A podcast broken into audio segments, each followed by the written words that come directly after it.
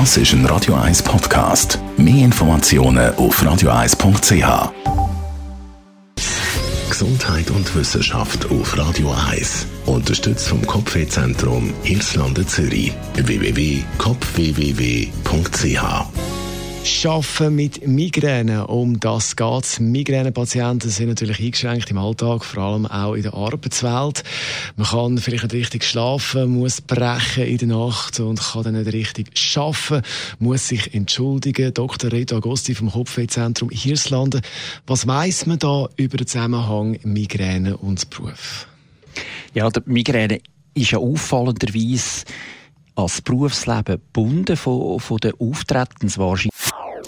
Das ist ein Radio 1 Podcast. Mehr Informationen auf radio1.ch.